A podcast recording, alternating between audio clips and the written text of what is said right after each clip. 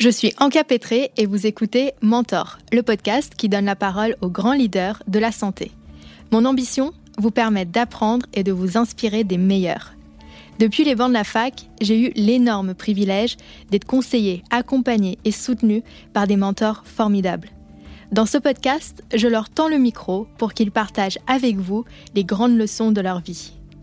Préparez-vous à découvrir des personnalités hors normes, des hommes et des femmes exceptionnels qui lèvent le voile sur les grands moments de leur vie et de leur carrière. Mentor est un podcast de 23 Consulting et MedCheck Studio, produit en partenariat avec Pharmaceutique, le média incontournable des décideurs de la santé.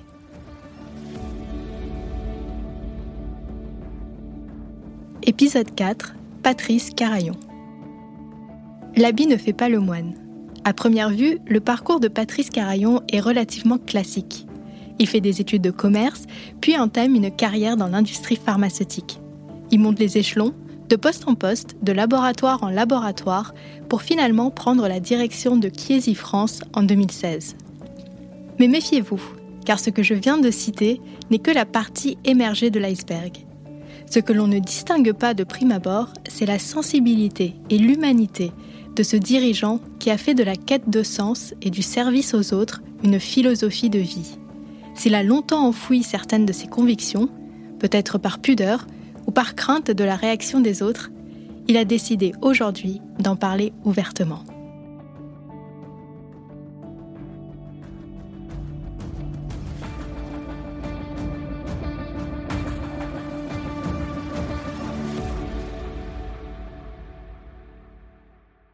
Leçon 1.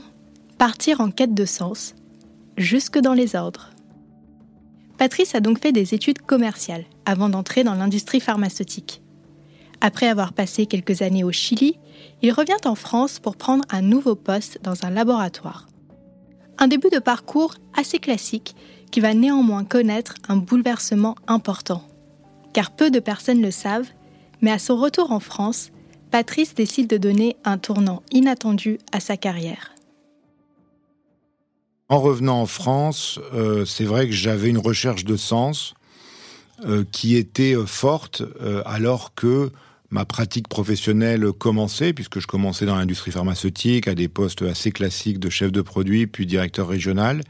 Et à ce moment-là, je, trouve que je n'étais pas comblé et que j'avais un besoin d'aller plus loin, comme si finalement je n'avais pas étudié ce que j'avais envie d'étudier. Et il se trouve qu'à la faculté de théologie euh, protestante, boulevard Arago, il y avait la possibilité de suivre des cours le soir pour éventuellement ensuite euh, faire, un, ben, faire une, licence, puis une maîtrise euh, et être pasteur. donc j'ai commencé. j'ai été passionné par les études de théologie, par en tout cas ce que j'ai pu étudier, en particulier des, cours bon, marqués comme les, les bibliques, que je continue à lire, euh, euh, mais euh, que je ne désespère pas à la fin de ma carrière professionnelle, quand j'aurai un peu plus de temps, de reprendre. Évidemment, cette compatibilité n'était pas, tenable dans le temps. Et donc, bon, mon travail prenant de plus en plus de place, je dirais que je suis revenu sur dans le circuit normal, qui est le circuit de la, euh, en tout cas, qui me semblait normal par rapport à mes études, en tout cas, donc de continuer un parcours professionnel au sein de l'industrie pharmaceutique, mais bon, avec un certain nombre de spécificités dans lesquelles je pense qu'il y a un certain nombre de résonances par rapport à cette recherche euh, initiale, euh, alors que j'avais pas encore 30 ans. Vous l'aurez compris, la quête de sens dans son activité professionnelle a mené Patrice sur la voie de la théologie. Alors que certains essayent de trouver du sens dans la mission même de l'industrie pharmaceutique, à savoir aider et soigner les patients, pour d'autres, cela n'est pas suffisant. Surtout lorsque l'on se confronte à la réalité de l'entreprise. Cette recherche de sens, elle peut être trouvée euh, à travers la caractéristique des industries du médicament, des industries de santé.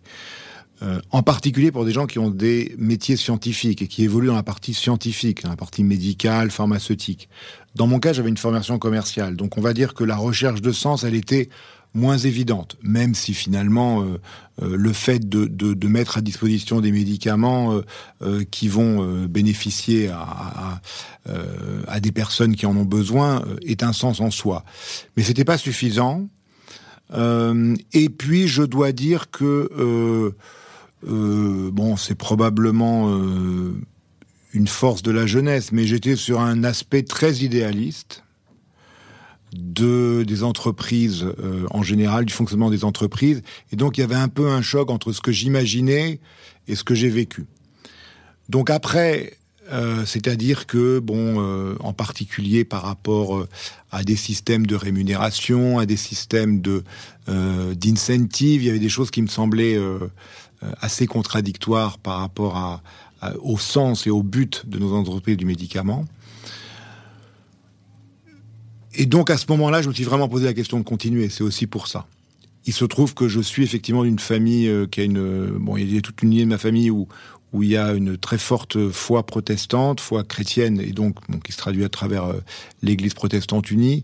Donc c'est vrai que j'ai toujours été très à l'aise euh, et, très euh, profondément marqué par la personne de Jésus-Christ et par le parcours de Jésus-Christ en tant que juif qui va, je dirais, ben, amener ce, mouvement du christianisme. Et le, personnage de Jésus, je le trouve très fascinant. On pourrait en parler très longtemps, mais en particulier sur ce, soutien vers les faibles, d'être toujours du côté des plus faibles, c'est pour moi une, une profondément une, valeur christique. Donc, après, je pense que je me suis attelé dans mon expérience professionnelle à essayer de ben, je dirais de vivre ça euh, le moins mal possible. Et de vivre cette ambiguïté en essayant ben, de pouvoir euh, m'engager dans un certain nombre de causes, dans des transformations de, l'industrie pharmaceutique, ou en tout cas des entreprises dans lesquelles j'évoluais, soyons euh, modestes. Et donc, et donc aujourd'hui, bon, je dirais que dans ce parcours qui est quand même plutôt vers la fin, ben, j'ai pu réaliser un certain nombre de choses qui me semblent pas être complètement incohérente par rapport à, mes 25 ans. Des choses qui m'ont marqué, c'est euh, le respect des plus faibles, euh, le respect des personnes qui sont pas forcément en position hiérarchique euh, haute. Ça veut dire pouvoir parler de la même façon et m'adresser de la même façon à qui que ce soit. Et moi, de la même façon, être, avoir le même niveau d'exigence que ce soit par rapport à telle ou telle personne, quel que soit son poste dans l'entreprise, et donc en regard de pouvoir aussi, bah, je dirais, subir son exigence. Euh, et en particulier, je crois que dans bon depuis huit ans que je dirige une entreprise du médicament, euh, je pense qu'il y a une liberté de ton que, que j'autorise, que je veux euh, et que et qui existe dans l'entreprise. Euh, et ça, je pense que c'est très fortement lié. Euh, il y a des, des, des images, la manière dont, euh, euh, dont la personne, par exemple, de Jésus-Christ s'adresse à tous de la même façon, et en particulier en défendant toujours les personnes en position les plus faibles, c'est clairement quelque chose qui, moi, m'inspire. Et, et, que j'ai en tête toujours dans, dans, dans les moments en particulier où on pourrait, pour parler de manière triviale, avoir la grosse tête. Durant sa carrière, Patrice est passé par de nombreuses entreprises pharmaceutiques des sociétés françaises comme UPSA, des géants américains comme BMS, pour arriver aujourd'hui à la tête de la filiale française de Chiesi, une entreprise familiale. La culture et les valeurs de chacune de ces entreprises font que la quête de sens des collaborateurs dans leur travail peut être une priorité plus ou moins importante. Très clairement, euh, je suis euh, beaucoup plus à même de vivre cette euh, recherche, cette quête de sens, cette euh, importance que l'entreprise, du rôle de l'entreprise dans la société, dans une entreprise familiale incarnée par une famille, et quand en plus la famille, elle a elle-même des valeurs fortes, en particulier des valeurs fortes par rapport à des engagements sociétaux et surtout environnementaux, évidemment, on peut euh, développer euh, ce que je développe aujourd'hui chez Chiesi France en étant société à mission. Euh, il est clair que euh, je dirais que euh, dans toute la partie professionnelle, lorsque j'ai travaillé pour Bristol Myers Squibb, groupe américain, valeurs importantes, on va dire de, de, de, retour sur investissement, de rémunération de l'actionnaire. Il est clair qu'il y a un certain nombre de, questions qu'on ne peut qu'on peut difficilement poser. Il se trouve que je n'étais pas non plus en position hiérarchique de les poser trop fortement, parce que bon, le fait d'avoir euh, rejoint il y a huit ans euh, une entreprise familiale européenne euh, ancrée dans une région avec des valeurs fortes me donne la possibilité aussi de développer cela. Ce que j'ai pas pu faire avant et ce que j'ai plus fait à côté de mes engagements professionnels, en étant toujours très impliqué dans l'Église protestante unie de France. Mais c'était à côté, c'était pas. Et là, j'ai un peu, j'ai même, j'ai un peu l'impression de réconcilier un certain nombre de choses en étant euh, chez Chiesi, euh, où euh, il y a un vrai rôle, où, où, la famille Chiesi considère que l'entreprise, dans tous les pays où elle évolue, a un vrai rôle à jouer au sein de la société, au sein de, des politiques environnementales, et est un élément, est un, colibri qui réellement doit participer à, éteindre le feu euh, euh, de la forêt amazonienne. Et donc ça, c'est une métaphore qui nous a été beaucoup, euh, beaucoup dite au sein de Chiesi. On fait notre part. Et donc c'est vrai que je suis très à l'aise, très heureux dans cet environnement. Je pense qu'il y a une chose qu'on sous-estime quand on entre dans l'entreprise, c'est la capacité à euh, dire des choses à ceux qui sont euh, placés plus haut dans la hiérarchie.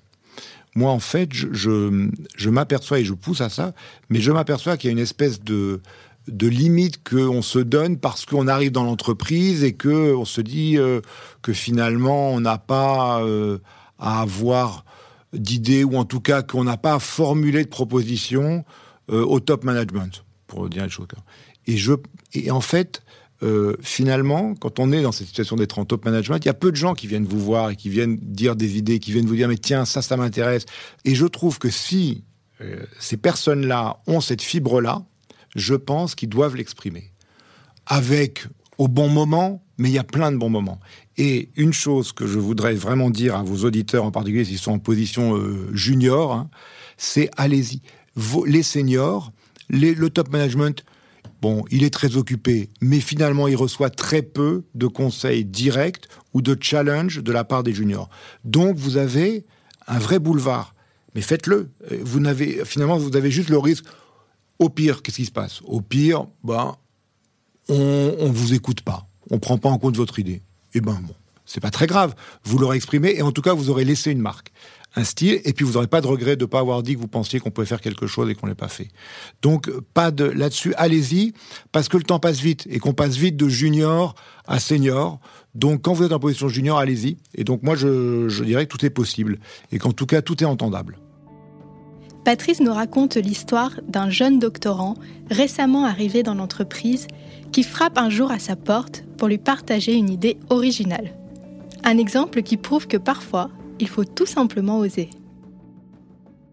Il est là depuis six mois, on lui parle du médicament et on lui parle de l'homme, parce que c'est de l'homme qui a découvert le médicament.